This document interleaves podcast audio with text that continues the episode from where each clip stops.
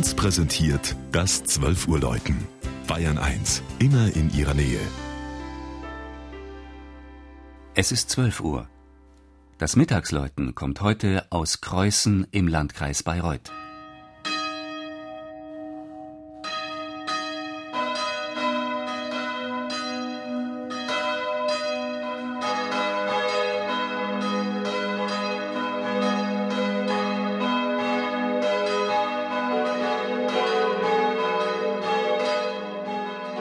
Der freistehende Glockenturm der Marienkirche von Kreußen ist weithin sichtbar. Seine drei Glocken erhielten ihre Weihe vor fast genau 50 Jahren, am 29. Oktober 1961.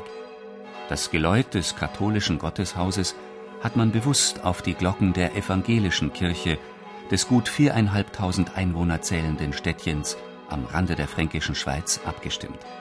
So wollten die Katholiken die nach dem Krieg als Vertriebene nach Kreußen kamen, in der Diaspora ein Zeichen der gelebten Ökumene ablegen.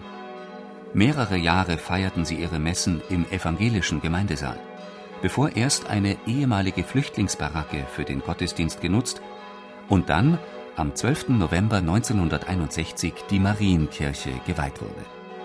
Um das Gotteshaus am Stadtrand gruppieren sich heute nicht nur Pfarrhaus, Kindergarten und Pfarrsaal mit Jugendräumen, sondern dank der St. Josephs Wohnbaustiftung auch ein neues Wohnviertel.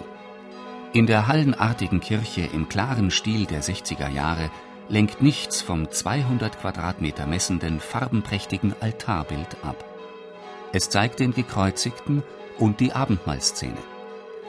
Die Proportionen sind so gewählt, dass die Jünger direkt am schlichten Marmoraltar zu sitzen scheinen. Die Mutter Gottes ist als Kirchenpatronin am rechten Rand mit einbezogen. Der Terrakotta-Kreuzweg stellt den Bezug zur Töpfertradition der Stadt her. Das sogenannte Kreußner Steinzeug war im 17. und 18. Jahrhundert sehr begehrt. Auch wenn die genaue Zusammensetzung des in Süddeutschland einzigartigen Tonrohstoffs nicht mehr bekannt ist, lebt die Handwerkskunst jährlich mit dem großen Töpfermarkt weiter. Ein Handwerksmeister fertigt noch heute Nachbildungen der Kreuzener Krüge. Die prachtvoll verzierten Originale und Gebrauchsgegenstände wie Flaschen oder Wasserrohre sind im Krüge-Museum zu bestaunen. Es ist im Scharfrichterhaus untergebracht, direkt an der vollständig erhaltenen Stadtmauer, die mit Türmen und Toren Kreußen seinen mittelalterlichen Charme verleiht.